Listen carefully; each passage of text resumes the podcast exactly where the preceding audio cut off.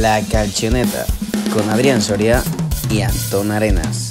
Wesh, wesh, puki, puki Li ho zitti di tutti, guarda come stanno muti. Zero snitch infami, non li voglio nel mio viaggio. Jornada de muchas emociones en la Serie A. Sarri gana el primer derby de Roma a Mourinho con Pedro como protagonista. El Parma de Maresca no despega y tenemos nueva semana europea. ¡Arrancamos!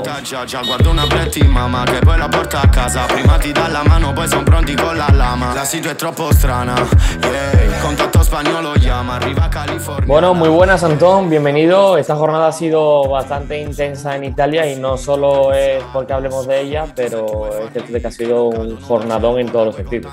Sí, lo cierto es que esta jornada no nos podemos quejar, además que ha habido bastantes goles, bastantes empates, incluso Mm. en las posiciones de, de arriba, y vemos que el Napoli cada día está un poquito más alejado de, de Inter o de Roma.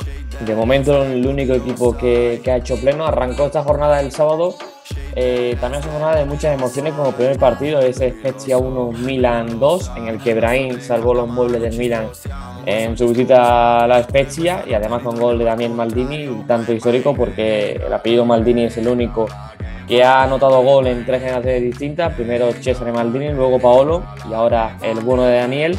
Después con ese Inter 2, Atalanta 2, que va a ser el primer partido en el que nos vamos a detener, porque bueno, solo se habían disputado, disputado dos partidos, pero es que este Inter Atalanta no dejó indiferente a, nadie. Comenzó ganando el Inter, empató el Atalanta, volvió a empatar el, el- el Inter después de remontarse el Atalanta. Falló un penalti de Marco en los últimos minutos. Le anularon un gol a Piccoli en el 88. O sea, un partido en el que no se dejaron nada en, en el tintero los dos equipos. Sí, un, un auténtico partidazo. Además, vimos como el dominio fue primero de Atalanta, después de Inter, y gracias a un partidazo de Nicolò Varega, pues remonta eh, e Inter. También vimos, tú comentaste el penalti, también eh, Pico y tuvo un gol anulado en el, en el 90 casi, que la verdad nos está acostumbrando en este inicio de temporada a ser bastante clutch, como dirían los americanos. Pero, pero yo creo que el partido de la jornada y seguramente el mejor partido de este inicio de, Sí. de competición. A veces le hemos criticado aquí al Atalanta de que todavía no estaba en su pick, digamos, sobre todo lo que no tenías acostumbrado. Poco a poco va cogiendo ritmo, poco a poco se le ve mejor rodada en el, en el césped. A mí ante el Inter me convenció muchísimo y creo que a día de hoy eh, sí que estamos viendo la mejor Atalanta de, de este inicio de temporada. Sí, el partido contra, contra Inter es un partido muy serio. Es cierto que no es una Atalanta eh, demasiado viva, como, como veíamos que era Mm. un equipo que gustaba mucho correr, mucho transicionar y tal. Contra Inter fue más partido de, de control, sobre todo la primera mitad, con un Majinovski muy acertado. eh, y tuvieron bastante facilidad ahí para, para asociarse, para utilizar los carrilleros, para eh, asociarse con mediapuntas, tanto Gosens con, como un Majinovski como Zapacosta con Pesina, se, se entendieron bastante bien en esos primeros 45 minutos y después los goles llegan a partir de, de un golpeo de Majinovski, que es ahí uno de los mejores de la competición, esta, esa zurda desde afrontar y es una amenaza permanente.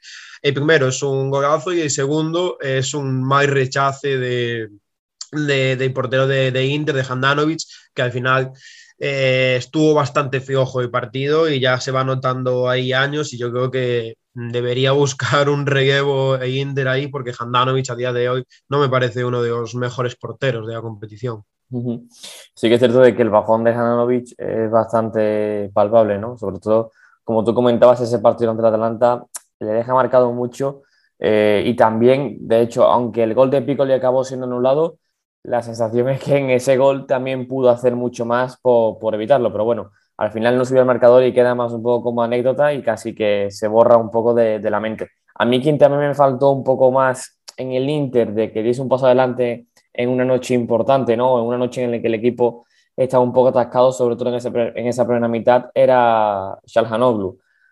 Como decimos, hay partidos durante la temporada en el que eh, es el Maradona turco, ¿no? Y en otros en los que se queda en un jugador bastante pobre y, bueno, y, muy poco continuista con su juego. Y a mí ante el Atalanta creo que podía haber aportado muchísimo más, sobre todo porque creo que el Inter, donde más peligro creo, como venía acostumbrando, es a través de los carrileros.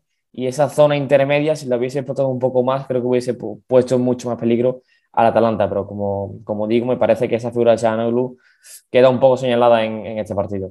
Sí, porque al final Sajanovic es un jugador que donde tú esperas que, que, te dé y donde esperas que sea diferencial es en la fase ofensiva. Y cuando no está acertado en la fase ofensiva, al final se nota mucho que en defensa no, no es un jugador excesivamente inteligente en cuanto a posicionarse, en cuanto a ir líneas de pase. Y contra Atalanta lo vimos ahí, que, que Atalanta eh, tenía bastantes facilidades para, para el pase fuera adentro y Saihanogiu estuvo bastante desacertado, tanto Brozovic como Varela también estuvieron ahí en la primera mitad, después mejoró el equipo, también entró, entró Matías Vecino, si mal no recuerdo, mm. y, y, ahí a partir de, de entrada de Uruguayo mejoró, que además eh, entró antes de, de 60 y se complicó más esa, ese pase fuera dentro, como comenté, a Atalanta. Y Sajanogiu, cuando no puede aportarte en tres cuartos de campo, se te queda en un jugador bastante, bastante corto, diría. Además, lo que comentamos, que esa irregularidad que esta temporada, por suerte para, para Inter, te da un partido muy bueno y otro malo, pero ha tenido rachas en el que te daba un partido al mes muy bueno y el resto de, de mes malo. Entonces, veremos cómo, cómo avanza su, su, temporada, porque tiene bastantes alternativas e Inter en esa posición de, de, interior. Como comenté, vecino, a mí me gustó su partido, sí. pese a venir de, de, una lesión bastante larga, que no, tenía, no tiene ritmo de competición, me gusta. También tenemos a Sensi, que digo, puede reconvertir, bueno, reconvertir, puede volver a, a sus inicios de, de interior y olvidar esa readaptación que de, la primera jornada, creo que fue,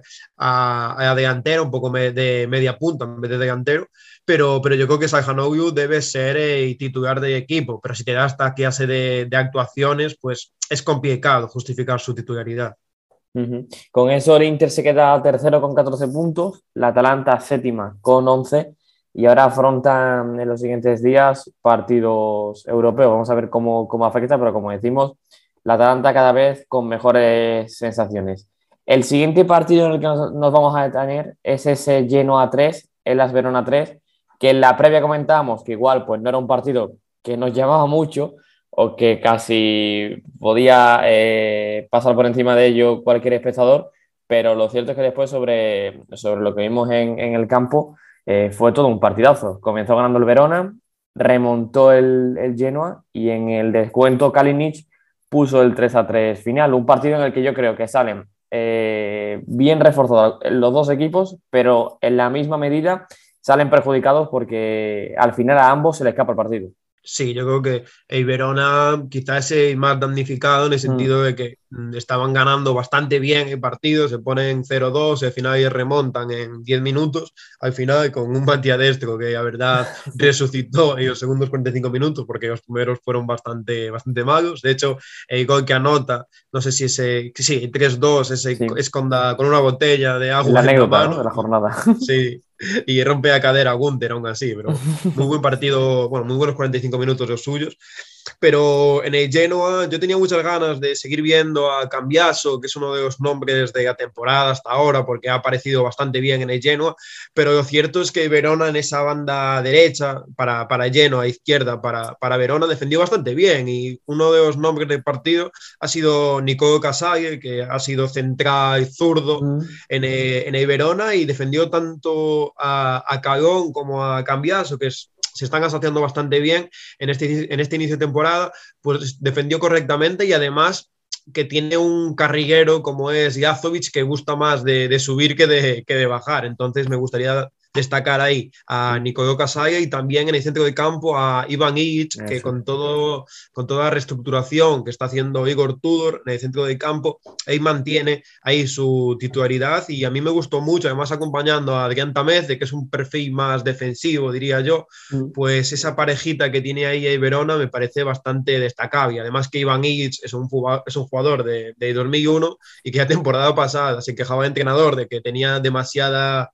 juventud en el equipo y veíamos que Ivan Illich, pese a ser de 2001, parece que tiene ya bastante experiencia. Ahí, te diría yo. Sí, lo de Iván Illich, el año pasado hizo un temporadón con, con Juric cuando estaba en el Verona. Esta temporada peleó bastante el equipo por, por hacerse con su servicio porque al final pertenecía al Manchester City Eh, y, bueno, estaban viendo ahí que, que tenía de seguir en el, bueno, no en el equipo, sino de salir a otro equipo mejor que el Verona y demás, pero él quería volver a Italia y, lo cierto es que tiene una pinta de ser un proyecto de futbolista tremendo, porque eh, no solo con balón, sino creo que también sin balón un futbolista muy inteligente, domina muchos registros y lo de Iván Illich, eh, por ahí tiene que pasar eh, gran parte del futuro del Verona, por ahí y por Anthony Barak, porque me parece que con la salida de Zacañi esa zona de tres cuartos queda muy debilitada y con Barak, con el checo, eh, el año pasado ya vimos que hizo una gran temporada también con, con Juric, en el Leche, que lo recordamos, también hizo muy bueno, una buena temporada, en Udinese tuvo también un par de años muy buenos y, bueno, ya lleva dos goles seguidos también en la Verona y yo creo que al final es ese futbolista diferencial que debe buscar el, el Verona en esa zona, ¿no? Y también yo creo que lo más positivo es que Simeone y Kalinic hubieron puerta, que creo es el gran pero que le falta al Verona, ¿no? Tener un hombre gol y, y ambos delanteros pues vieron puerta. Sí, la verdad es que Barak es seguramente el futbolista más especial que tiene Verona, porque yo creo que hay que cuidarlo bastante para que no sea tan inconstante, porque si, si no fuese tan inconstante en estas últimas temporadas no estaría en Verona, diría yo. Mm. Y es ese futbolista ahí de tres cuartos capaz de meterte un pase bastante, con bastante facilidad, porque al final es diferencial en esa zona de campo y es algo que puede costar más a Verona, que nos viene acostumbrando a muy buena defensa a partir de esa defensa de tres que ya está consolidada en estos últimos tres, cuatro años. Y después que en ataque era mucho tirar de Zacani o de, tirar de, de de Faraón y de Oscar Rilleros, que ahí te, generaban bastante fútbol. Pero Barak, partiendo desde, desde a media punta, puede ser el nombre clave. Y respecto a los delanteros, a mí me gustó mucho el partido de, de Kevin Asaña y de Simeone al principio, sobre todo porque parecían muy complementarios. Yo Simeone al final no es un delantero centro de uso, sino que yo creo que es más un segundo delantero, un enganche. Me gusta más jugar atrasado porque tampoco tiene una definición que permita eh, vivir, de, vivir del gol. Entonces, eh, te da mucho con sus desmarques, te da mucho en juego asociativo, pero después dentro de área tiene sus limitaciones, que al final por eso está, está en este equipo y, y no está en un equipo mayor como, como puede ser la Fiorentina, mm. que, que, es su equipo de hace unos años. Entonces yo creo que es positivo para, para Verona recuperar a, a Simeone porque me parece que tiene mucho fútbol, pero esa, ese déficit de, de gol al final ya limita bastante. Sí, a mí en el Genoa, por destacar, quien, además de, por supuesto, Matías Destro, que fue el hombre y el, gran protagonista del partido, cada vez me gusta más eh, Mohamed Fares, que yo creo que es importante que el, que el argelino vaya cogiendo nueva confianza, porque en la SPAL eh, nos encantó, es que es el Verona, por cierto, en la SPAL nos encantó en ese primer año que tuvo en Serie A. Luego en la Lazio no tuvo muchos minutos y los que tuvo, pues tampoco tuvo un peso increíble. Ahora está cedido por el Lazio en el Genoa pero a mí cada vez que pasa los partidos me gusta más y creo que ahí ha sabido también tener el Genoa eh, un problema menos que resolver ¿no? en ese carril izquierdo. Sí, además lo estamos viendo con bastante tendencia ofensiva porque ahí está Kirchito, Maximovic, eh, Viraski, que son tres centrales, pues mm. eh, tiene más, más libertad, como le gusta a él, actuando ahí de, carrillero, que tiene toda la banda para él, para subir. Además, Nico Robega y Midan Bade ya pueden potenciar, porque el partido de Nico Robega contra el Verona también es, es muy, muy bueno. Con balón tuvo una... Mm efectividad altísima. Además que lo vemos mejorando también en sus, en sus desmarques para recibir, que es algo que no tenía, no tiene excesivamente desarrollado, pero yo creo que ahí Midan Badek y está enseñando muy bien porque Badek es un futbolista que, que va con tractor a los partidos, entonces tiene, que, tiene que moverse muy bien para recibir y yo creo que ya está, y está enseñando bien y esa ese doble pivote que tiene ahí mm, puede, puede crecer a partir de ellos de Genoa. Que yo creo que esta temporada a mí al menos me está sorprendiendo, porque las últimas temporadas de Genoa era de, equipo aburrido, equipo que, que, no sabes hasta la última jornada si, si se va a salvar. Y a mí esta temporada, en cambio, me está gustando más, a pesar de que los resultados no sean excesivamente positivos. Porque, por ejemplo, contra Fiorentina compitió, contra Cagliari gana, contra Napoli compite, excepto Inter, yo creo que compitió en casi todos los partidos y había, había temporadas que este equipo era jornada 30 y tenías asegurado que iba a descender y al final se salvaba, Dios sabe cómo. Sí, ambos, tanto Genoa como Verona, se quedan con seis puntos en su casillero.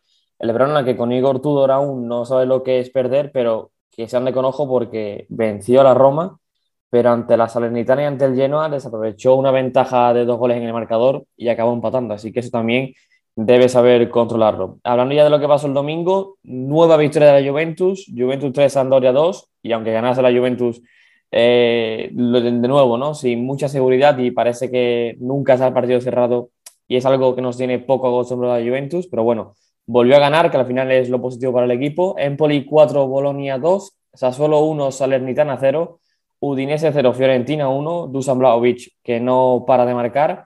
Y en el siguiente partido que nos vamos a detener es ese Lazio 3, Roma 2, derby de la capital, partido tremendo por emociones, por lo que ocurrió sobre el terreno de juego, con una Lazio muy efectiva, que seguramente esto sirva como punto de inflexión y sobre todo como bálsamo de tranquilidad después de las últimas jornadas que venimos viendo del equipo de Sarri. Sí, lo que comentas tú, una Lazio bastante efectiva, es cierto que Inmóvil eh, falló un par de ocasiones, pero sobre todo cuando dejaron correr a Pedro, a Felipe Anderson y al propio delantero italiano, se sintió muy cómoda, porque el partido de Felipe Anderson me parece tremendo, pero es que de Chiro Inmóvil eh, yo creo que es su segundo mejor partido quizá de la temporada, a pesar de no anotar ningún gol, estuvo bastante acertado en el regate, bastante eh, en, los apoyos, ofreciendo salida en largo al pie, pero también hay espacio.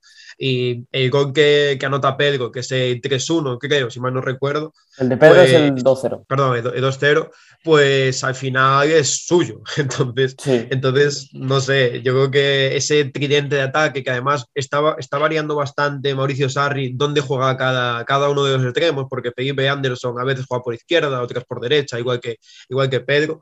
Y me parece bastante interesante, pero también destacar el partido de, de Luis Alberto, que Mm. Otro día más en la oficina para él, eh, que tiene uno de los mejores pases a espacio de, la competición, además que ve perfectamente el pase, ya esa sociedad con Chiro Inmóvil ha demostrado ser muy fructífera y contra la Roma volvió a, destacar y volvió a ser diferencial. Mm. Es que lo de Chiro Inmóvil, tú has comentado que hizo un gran partido y que fue tal cual, pero que es destacable que lo señalemos sin que haya marcado gol, que yo creo que eso es la primera vez o una de las pocas veces que ha ocurrido, ¿no? Con Chile Inmóvil precisamente, porque siempre que marca, por supuesto, es importante, pero esta vez que no vio puerta, su partido fue brillante, porque como dice, sobre todo me parece son muy acertados los movimientos, que hasta el día de hoy eh, creo que con Sarri no había ocurrido eso para, para Chile Inmóvil. Renunció un poco la Lazio al, al balón, que venía siendo, digamos, su plan de partido en las primeras jornadas. No tuvo tanto el balón, lo tuvo más la Roma y a partir de ahí sí que fue mucho más reactiva. Intentó combinar con menos pases y llegar arriba con mucho espacio y mucha velocidad, aprovechando las bandas, HT móviles. Milinkovic cuando se internaba, ¿no? El último pase Luis Alberto. Y ahí fue, yo creo que donde estuvo la gran, eh, la clave del, partido. Porque no fue un Lazio tan Sarri, eh, fue un poco más a lo que nos tenía acostumbrado Simón Inzaghi, y es donde se sienten como, digamos, sobre todo inmóviles y los hombres de arriba. Sí, es que además defensivamente yo creo que se sintieron bastante cómodos. Mm. Eh, el partido de Pepe Reina me parece bastante destacado y no, no, me acuerdo a quién fue el tiro que detiene entrado en minuto 80, pero podía haber sido empate a 3 y estuvo bastante rápido de reflejos ahí. Es que además y Agacho a partir de 4-5-1 con los extremos haciendo bastante trabajo defensivo, quizá más Pedro que Felipe Anderson que estaba más eh, preparado para seguir corriendo y menos para encimar a, a lateral rival, que era que da amplitud en la, en Roma, pero me parece que el equipo hizo un bastante, hizo bastante buen trabajo. Además, los centrales eh, estuvieron bastante sólidos, al margen de que eh, el gol es, un, es en un corner y el segundo gol es buena, buena jugada al final. Pero yo creo que tanto a Cherby como Luis Felipe con balón estuvieron bastante acertados. De hecho, filtraron algún pase para progresar, no solamente pases a, Luis Alberto y Lucas Gueiva, que son los jugadores encargados de, que el balón llegue a los delanteros. Pues sumaron bastantes buenos pases, que es algo que yo creo que Sarri va a ayudar mucho para, para que se desarrollen en esa faceta, porque yo creo que tienen margen de mejora. Eh, a Cherby de hecho, como cuando vimos de, de carrillero, eh, lo, reconvirtieron ahí porque sabe centrar, sabe pasar, pero Luis Felipe yo creo que ahí tiene margen de mejora y Sarri seguramente que los lleve a otro nivel en ese sentido. Además, los cambios me parece que funcionaron con la Lazio porque, por ejemplo, retiró a Leiva, entró Cataldi, creo que lo hizo bien, se fue Luis Alberto, entró Acpa, Acpro y también lo hizo bien. al final esa segunda unidad también, también funcionó. Y en cuanto a la Roma se refiere, no sé a ti qué sensación te dejó, pero a mí no me dejó tan mala sensación porque sí que es cierto de que faltaba Lorenzo Pellegrini, que por supuesto la baja pues se notó en la Roma, pero no creo que el partido sea tanto de mérito de la Roma como más mérito de la Lazio. Entonces, no creo que tampoco las, eh, las conclusiones que haya que sacar sean demasiado fatídicas para, para la Roma. A mí es que a Roma defensivamente es un equipo que me, no, me, no me gusta, porque los, los laterales, tanto Karsdorp como Matías Viña, sobre todo Matías Viña, que lleva un inicio de temporada bastante malo, te diría, pues no me, no me entusiasman demasiado. Karsdorp sí que me gusta como, como jugador, pero pero no sé, no creo que tuvo su día. Y después los dos centrales, tanto Mancini como Roger Ibáñez, cuando no está Smoyin ahí, pues sufren bastante, porque Smoyin potencia, potencia a ambos, potencia a su acompañante siempre, y partido de Mancini no me, no me gusta. Mancini desde que se fue a Atalanta es un futbolista que a mí personalmente no creo que haya dado un salto cualitativo eh, importante, pese a mm. ser, claro, pese a ser un futbolista, un joven. Después, en ataque sí que me gustaron tanto Zaniolo como Beretut, que, y a personalidad que tiene Zaniolo, pocos jugadores de, de Serie A ya tienen, no paró de intentarlo hasta que, hasta que se fue en la segunda mitad, pero es que no paró de intentar ser vertical, no paró de intentar crear ocasiones, al final consiguió tres pases claves y me parece que su partido, pese a que no entró muchísimo en juego, eh, es de lo, de mejorcito del equipo. Yo aquí lo veo un punto y es que creo que José Mourinho es reacio a proponer la defensa de tres centrales, porque igual es lógico para la Roma el año pasado cuando, bueno, Fonseca, cuando llegó en sus inicios, también practicaba la defensa de cuatro, luego cambió la defensa de tres porque le dio mucha más solidez al equipo y yo creo que ahí fue donde la Roma eh, mejor, mejor estuvo a nivel defensivo, pero veo a Mourinho mm, un poco, poco, o sea, muy reacio a, cambiar ese sistema de cuatro centrales, o sea, de cuatro defensas. Sí, seguramente la defensa de tres potencie más a los laterales, en ese caso carrilleros, y a los centrales como que esconda, esconda mejor su, sus problemas defensivos, porque al final a Roma eh, arriba, va muy sobrado de, calidad, diría yo, porque Shomurodov, desde que sale de, cuando, bueno, cuando sale del banquillo, lo hace bastante bien. Tienes a Tammy Abraham, que es cierto que estos últimos partidos no son tan buenos como los de inicio, pero siguen siendo bastante decentes. Y tienes jugadores como Zaniolo, como Mikitarian, como Isaraui, como Carlos Pérez, que ahí van sobrados. En cambio, en defensa sí que te puede costar más, porque al final Rui Patricio te, te sostiene hay equipo en varios partidos eh, anteriores, pero al final, cuando no tiene su mejor partido y a Roma puede ser un coladero defensivamente. Mm.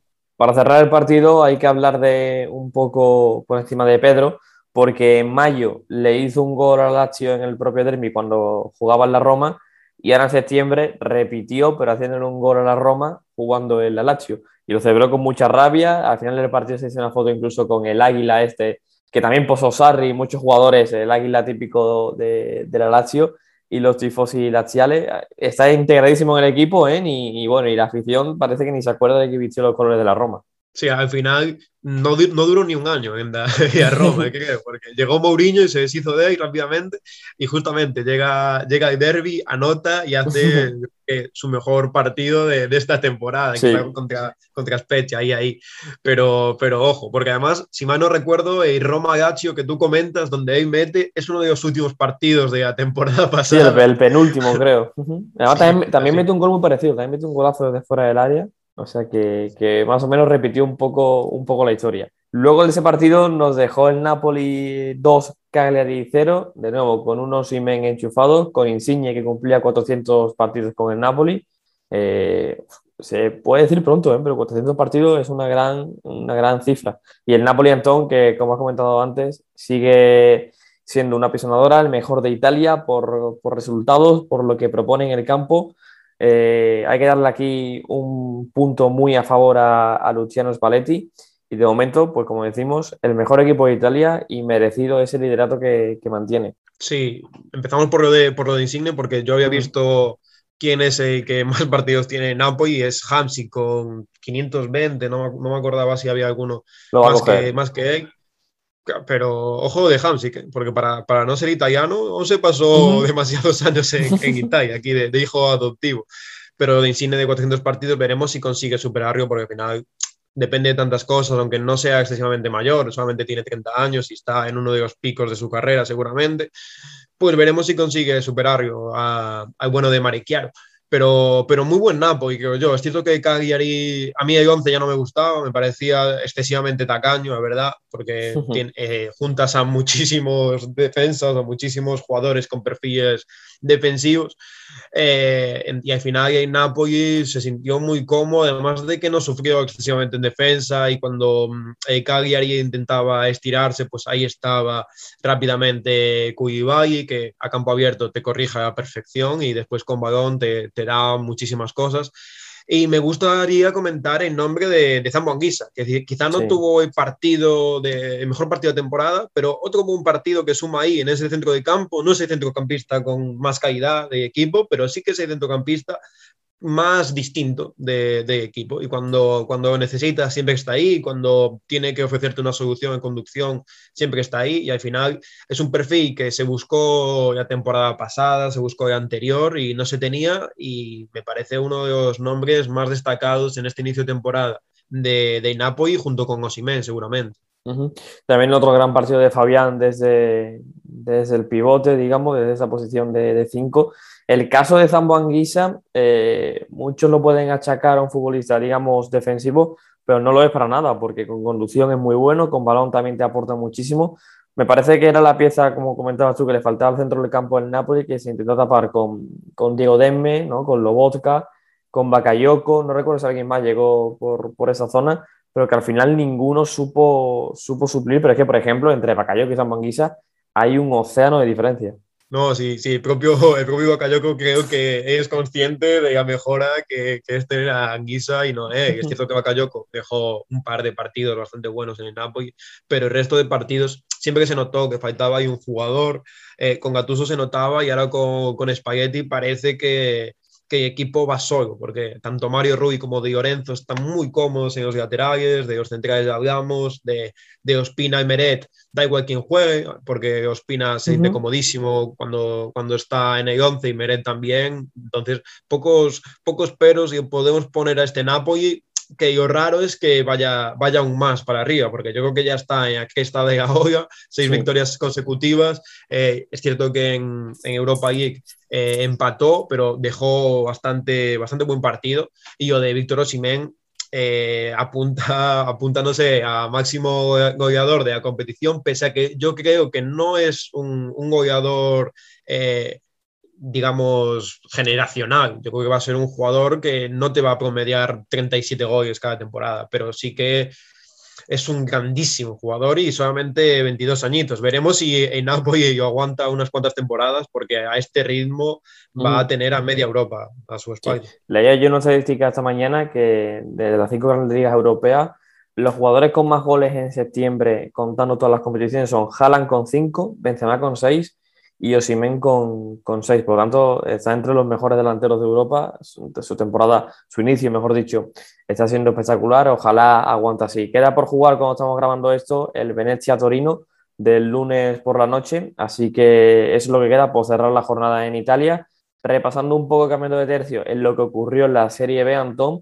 El gran atractivo, digamos, de esta competición era ver al Parma, ¿no? Con Buffon, con Maresca en el banquillo con un proyecto que además había invertido en muchos futbolistas y que parecía que estaba destinado a estar en la primera posición pasadas estas jornadas, pero de momento no arranca y son ya tres partidos consecutivos sin, sin, sin, vencer. Sí, la verdad es que a mí me está sorprendiendo bastante lo de Parma. Es cierto que en esta última jornada se enfrentaba a Pisa, que era el eh, líder y todo, todos sus partidos los contaba como como victorias, al final rasca un empate, pero yo creo que no es solamente este partido, sino que el Parma ya viene bastante, bastante mal porque con balón no proponen en exceso y les cuesta bastante y al final tiran mucho de, individualidades, sobre todo de Denis Mann, que empezó como un tiro y, y cuando él no está, falta un jugador ahí diferente. Eh, ha intentado con Félix Correa, con Brunetta, Mijaia, que también Mijaia está jugando bastante bien, pero, pero no termina de arrancar y al final es un equipo diseñado para, para el ascenso. De hecho, no sé si lo viste, que en Dieta Casano comentaron la anécdota de que el presidente de, de Parma bueno, el presidente y dueño, que es americano, y pensaba que no había descenso en, Serie A y cuando, cuando se enteró empezó a fichar como un loco, empezó a, a decirles que, se metiesen un poco de, prisa y al final Parma desciende a Serie B y yo creo que, que Caos eh, está ahora mismo no excesivamente contento con el equipo porque mm, va media tabla y a sensaciones es que a peor mm, difícilmente que vayan. Hmm. Claro, yo es que estoy un poco de acuerdo contigo en el sentido de que, por ejemplo, eh, la primera jornada Bruneta me gustó mucho, el partido de Copa que jugó el Palma también me pareció de los más destacados. Eh, ante la, la, Cremonese, Mijaila me parece que hizo un gran partido.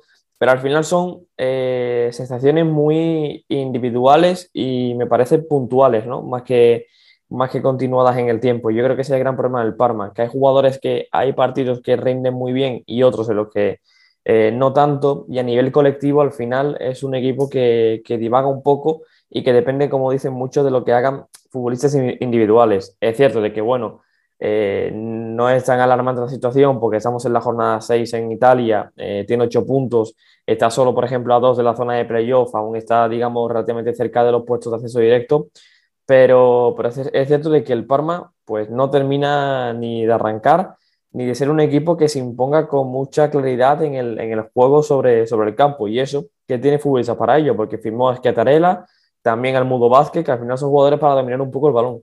Sí, Mudo Vázquez, de hecho, creo que fue jugador de la jornada 3 o, 2 ahí, hizo un muy buen partido, pero es cierto que, no está lejos de, de playoff, igual que pasa en Monza, que lleva 9 puntos en 6 jornadas y seguramente nos lo esperaríamos más arriba, pero yo creo que Parma, el objetivo a principio de temporada era el ascenso directo y a día de hoy están a 6 puntos de Brescia, que va segundo, y a 8 de, de Pisa, y los dos equipos eh, aún no han perdido en 6 jornadas. Eh, entonces, yo creo que no están excesivamente contentos porque además ya el dinero que han invertido, eh, eh, sobre todo en el, en el mercado invernal del año pasado, fue bastante importante. Para Serie B no invirtieron en exceso porque continuaban ahí con, con los jugadores. Eh, llegó Buffon, pero no hubo grandes, grandes nombres, diría yo. Correa llegó desde a Juventus, pero creo que está cedido y sin opción de compra. Pero el resto son como bastante continuistas y que te vaya tan mal, la verdad es que eh, a Serie B es una competición muy dura, porque al final eh, entran seis equipos a, a playoff, pero hay como 15 que, que podrían entrar perfectamente. Y, si se te complica ya al inicio, la verdad es que el campeonato es muy, muy duro a partir de ahí. Entonces, veremos si Parma se consigue, consigue levantar cabeza, porque mm, no, sé, no sé yo si ahora mismo soñar con el ascenso directo es un poco utópico. Ah, su, rival, lo ha comentado, fue el, Pisa, que va líder de, de la Serie B, aún no ha perdido. Y si te parece, hablamos rápidamente un poco de ello, porque no es que sea solo uno de los equipos más estimulantes, sino que seguramente en las quinielas iniciales poco los damos en acceso directo en esta primera jornada, ¿no? A la Brescia igual sí por el proyecto y porque mantiene muchas piezas importantes, pero el PIS al final está siendo una de las sorpresas en Serie B y lo cierto es que tiene jugadores que están destacando muy jóvenes, como el caso de, de Lorenzo Luca, ¿no? Que lleva creo que son cinco goles en seis partidos. Eh, Nagy, que es un poco más veterano, que además lo conocemos del Bolonia porque se esperaba mucho de él, pero nunca terminó de rendir. Eh, Marius Marin, el rumano, que me está gustando, mucho eh, el mediocentro, cómo está jugando en este inicio de temporada. Al final es un equipo, bueno, pues divertido, que mola y que lo está haciendo bastante bien en, Serie B. Sí, es un juego que aboga mucho por el. Bueno, perdón, es un equipo que aboga mucho por el juego directo y después que en defensa es quizá el equipo más sólido de la categoría, porque para anotar es un gol, pues tienes que, tienes que sudar muchísimo. Y lo estamos viendo eh, muy cómodo en cada partido y, eso a pesar de tener un calendario bastante duro, porque ya se ha enfrentado a Spa y que era un proyecto a inicio de temporada bastante interesante, a pesar de que tampoco van muy bien, a Spa, Monza y, Parma, como comentamos. Entonces son tres tres equipos que en teoría debían estar en la parte alta y a dos de ellos y es, y es gana y con el otro empata. Entonces, muy positivo diría yo. Y un nombre que no has comentado tú, pero a mí también me parece, bueno, dos nombres por, por seguir con la, con la tendencia de jugadores jóvenes que no has comentado, pero a mí también me parece muy interesante, es ese de Maxi Eber, que es uno de los centrales con mejor juego de la categoría con balón y además que tiene, tiene unas condiciones físicas muy buenas, eh, casi llega a 1,90, entonces centros laterales y, y, juego directo lo puede dominar. Eh, yo vimos la temporada pasada en el Kievo, pero por, el, por la situación de Kievo, pues terminó en el Pisa. Y hay otro que es un futbolista que aún no había jugado en, en Serie B, que es Sirgisa Touré, un físico potentísimo interior cedido por la Juventus, cedido, no sé si es traspasado, pero es ex de la, de la Juventus. Me parece un interior con un físico prodigioso. Eh, después, en, en, cuanto a calidad técnica, sí que fiojea un poco, pero también tiene una llegada de segunda línea muy potente y defensivamente, para irte de ahí, tienes, tienes que hacer cosas inesperadas porque es muy, muy complicado ahí. Otro equipo que nos esperamos que igual estuviese más arriba, pero que por ahora está peleando por no perder la categoría, es el Crotone, que dentro de su plantilla tiene un futbolista que está sacando eh, las castañas un poco del fuego, eh, como es eh, Samuel eh, Mulatieri, que lo hemos, además yo he traído mucho por Twitter comentarlo, algún compilado he visto tuyo y demás, cinco goles en seis partidos, de lo más destacado, como decía, del, del Crotone, Igual a alguien le suena porque estuvo en el Inter eh, Primavera, aunque no es producto del propio Inter, y de momento en el Crotone, en Serie B, pues bueno, siendo de los más destacados del equipo. Sí, un Crotone que yo creo que junto con Pordenone, que también está en esa zona baja, no esperábamos que fuesen dos equipos eh, que comenzasen tan mal, porque mm. creo que Crotone está en el play-out de descenso y Pordenone ya está en descenso directo. Entonces, dos equipos que no esperábamos que estuviesen ahí, pero en el caso de, de Samuel Muyatieri, la verdad es que su inicio de temporada es buenísimo. Eh, no sé, creo que estaba en Holanda la temporada pasada, en el Vitesse o en algún equipo en algún equipo así. Y, su inicio de temporada, como comentas, en el apartado goleador está siendo inmejorable porque de cara a puerta está teniendo mucha facilidad. Además que pueden llegar tres, cuatro balones por, por partido en zona de remate y te pueden meter uno perfectamente y también es un futbolista que te da mucho en el, en el, juego directo porque tiene bastante, bastante calidad para, para bajar la pelota hay, césped, para dar apoyos de cara, para jugar con ya cabeza, también te orienta bastante bien el balón. Y me parece un delantero muy interesante en ese sentido, que te, te aporta mucho fuera de área, eh, te aporta mucho en el, en el, juego asociativo porque baja mucho, desciende mucho también para para que el equipo pueda sentarse un poquito más arriba y esa sociedad que, que puede tener con Mirko Maric, como, como, vimos hace un par de partidos, que de hecho le dio una asistencia, pues suena bastante, bastante interesante. Y tanto Mirko Maric como, como Carbo, que es un delantero que a mí me parece bastante, bastante interesante, un delantero de 22 añitos, bastante interesante ahí, pues, pues pueden, digamos, retroalimentarse y de, de momento Samuel Mugatieri está remando contra corriente, pero esperemos que dentro de poco esté más acompañado. Es que el Crotone tiene muy buenos jugadores porque Benali para Serie B me parece un futbolista diferencial, tú has mencionado a Carbo que ya el año pasado debutó en, en Serie con el Crotone, eh, Nahuel Estevez, eh, Marcos Sala, Zanelato, eh, Buen Paz en defensa, al final es un equipo que mantiene muchos jugadores del de, del descenso y que, y que podían estar jugando en, en Serie A, otros, que, otros, otros jugadores, por ejemplo, que refuerzan un poco al, al, equipo, como por ejemplo el caso de Nahuel Esteves, que el año pasado estuvo en el La Spezia, pero, pero a día de hoy sí que es cierto de que es un equipo que de momento, situación mucho más crítica que, que la del Parma que hemos mencionado. Sí, situación más que crítica y además que, como comentaste, tiene una plantilla que no es para, para estar ahí, porque llega, llega Mirko Maris, tienes muchas alternativas en casi cualquier posición, además que Salvatore Molina, a mí me parece un futbolista de, de Serie A, y también tienen a, a mítico Godfrey Donza, que no sé si te acuerdas de su etapa en el, en el Bologna, pues ahí está, y bueno de, de Donza, que, que yo creo que no es excesivamente bueno, pero para Serie B, la verdad es que debería ir bastante sobrado. Y en cuanto a nombres jóvenes, Brian O'Day, cedido por, por Sassuolo, me parece que es un futbolista con un futuro muy, muy bueno. Solamente ha jugado dos minutitos, creo. o cinco, ha jugado muy, muy poco, pero como, como extremo me parece bastante interesante. Así que dejo ahí el nombre y si alguno quiere verse a este Crotone, pues, pues a ver si tiene suerte. Eh, bueno, Yuguar también, que en el Bolonia tuvo mm. una, una, gran, eh, digamos, inicio cuando salió, ¿no? El, también cambiando, pero está lesionado, que también, bueno, pues otra de las bajas importantes que puede ser interesante en el Crotone. Vamos ahora a repasar un poco lo que nos va a dejar la semana europea.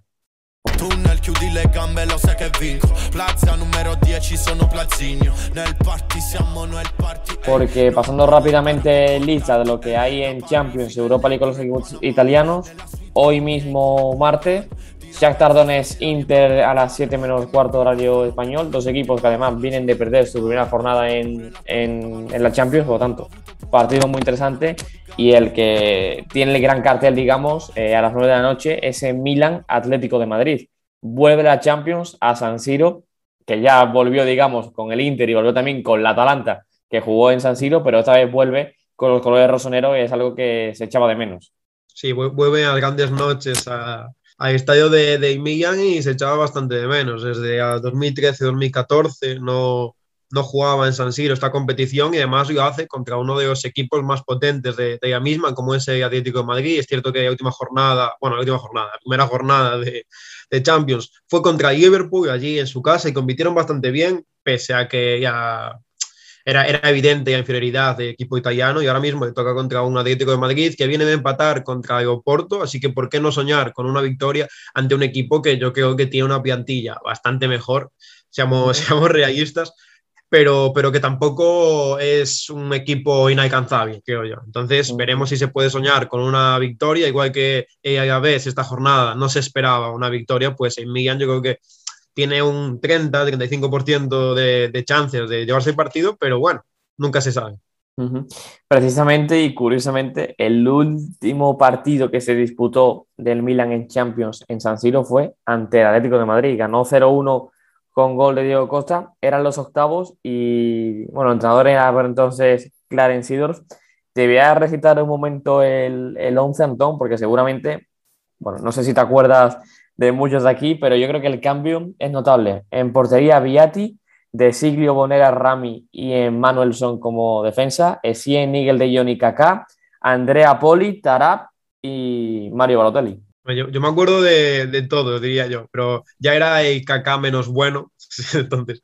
Y de, de Manuelson siempre fue un futbolista que me hizo mucha gracia porque yo nunca entendí cómo llegó a, a pero bueno. Y, después Tarap, no, no, sé tú, pero Tarap, creo que era un, si no mal no recuerdo, era un regateador marroquí que tenía muchísimo talento, pero al final nunca dejó, nunca nunca llegó a, explotar todo el talento que tenía. Era... Siempre, fue un jugador fetiche, pero al final se quedó ni ganada. Era un jugador muy de, muy de highlights, ¿no? Salió del Quiz Bar Rangers y ahí era donde se hizo más que nada un nombre, pero jugador muy de highlights. Ah, está en el Benfica jugando ahora y en Portugal, pues, últimamente no lo ha hecho mal por lo que por lo que he visto, pero sí que es cierto de que, bueno, por entonces hacía un poquito más de falta. Y además los cambios, entraron de refresco Ignacio Abate, eh, Pazzini, Pazzini, que hay que recordar que Pazzini, que es mítico en Italia, sobre todo del, del Verona, eh, también jugó en el Inter, ¿eh? en la Sampdoria, Fiorentina. Mm. Eh, pues bueno, pues ahí está, jugó Champions con el Milan, Pazzini. Y por último, otro jugador que a mí me costaba un poco ver en el, en el, en el Milan, como era Kevin, Kevin Constant. Pero bueno, un Milan bastante extraño, ¿no? ese Milan a media de edad, eh, yo al principio era como altísima, después intentaron rejuvenecer, intentaron tirar ahí de, jugadores más jovencitos y ninguno terminó por explotar. De hecho, el mejor de esa época de los jovencitos era el mítico y que sigue en activo, ya como Buenaventura. Sí, ya como Buenaventura, que ya no está jovencito el, el hombre. Ya. Ya hablando del miércoles, Atalanta Young Boys, también a, las 7 menos cuarto. La Atalanta, que recordamos, viene de empatar en la cerámica ante Villarreal. Partido bastante propicio para que consiga su primera victoria. Y el gran partido también del miércoles es el Juventus-Chelsea. Prueba bastante importante para el equipo de Allegri, porque lo vimos ante el Milan lo vimos ante el Napoli, pero jugar en Champions ante el campeón de, de, la, de la, actual eh, Champions y que además en Premier está bastante bien, ojo, cuidado, ¿eh? es un partido bastante, bastante importante. Sí, yo creo que además ya Juventus a día de hoy llega bastante, bastante débil porque esa lesión de Dybala en la última jornada, Morata y Rabiot no se sabe si van a estar, entonces partido complicado, además de que es en casa y veremos cómo responde la afición. Es cierto que ganó el primer partido, pero era contra el Magmo y en 45 minutos encarriló todo, todo el partido. Yo creo que quizá el mejor partido de la temporada de, de la Juventus, también era el más sencillo seguramente, pero ahora te llega el campeón de Europa como ese, como ese Chelsea y a ver cómo, cómo responde el equipo.